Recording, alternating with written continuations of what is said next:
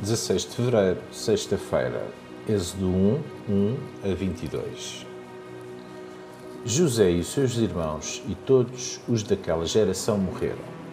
Mas os israelitas tiveram filhos e cresceram muito, tendo-se tornado tão numerosos e fortes que enchiam todo o Egito. Subiu então ao trono do Egito um novo rei, que não sabia nada a respeito de José. E esse rei disse ao seu povo: Reparem que o povo de Israel é já muito e bastante mais poderoso do que nós. Temos de usar de qualquer estratagema para impedir que eles continuem a aumentar. Porque se houver uma guerra, são capazes de se aliar aos nossos inimigos para combaterem contra nós e deixarem depois este país. Então os, os, os egípcios puseram capatazes a dirigir os israelitas para os oprimirem com trabalhos pesados obrigaram-nos a construir as cidades de Pitom e Ramsés, que o faraó usava para armazenar as suas provisões. Mas quanto mais os egípcios os oprimiam, mais os israelitas se multiplicavam e mais expandiam. Por isso, os egípcios começaram a ter horror dos israelitas escravizaram-nos cruelmente, tornando-lhes a vida muito amargurada com trabalhos pesados.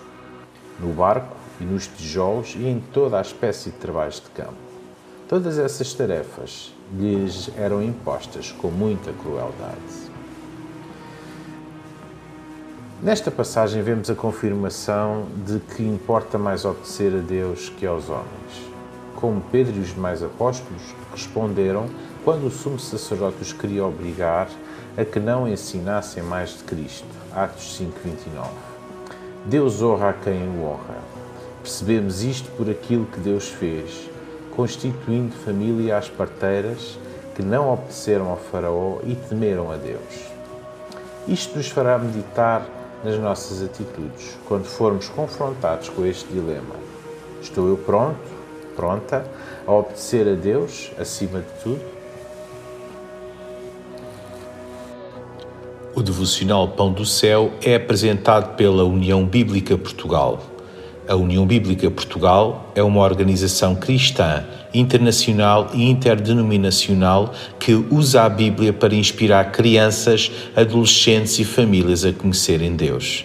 Para mais informações, visite o nosso site uniãobíblica.com.